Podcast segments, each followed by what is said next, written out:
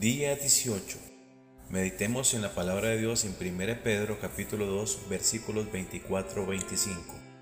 Él mismo llevó en su cuerpo nuestros pecados al madero, para que nosotros, muertos ya al pecado, vivamos para la justicia. Por sus heridas fueron ustedes sanados, porque ustedes eran como ovejas descarriadas, pero ahora se han vuelto al pastor que cuida de sus vidas. Medita. Cuando Cristo murió en la cruz, allí quedaron clavados nuestros pecados que nos condenaban. Pero ahora, teniendo a Jesús en nuestro corazón, podemos vivir la justicia de Dios y ser cuidadas por el mejor pastor, Jesucristo. Recuerda, estábamos descarriados, pecando y muertos en vida, pero en Cristo somos hijos de Dios, rescatados con vida y por sus heridas somos sanados. Oremos.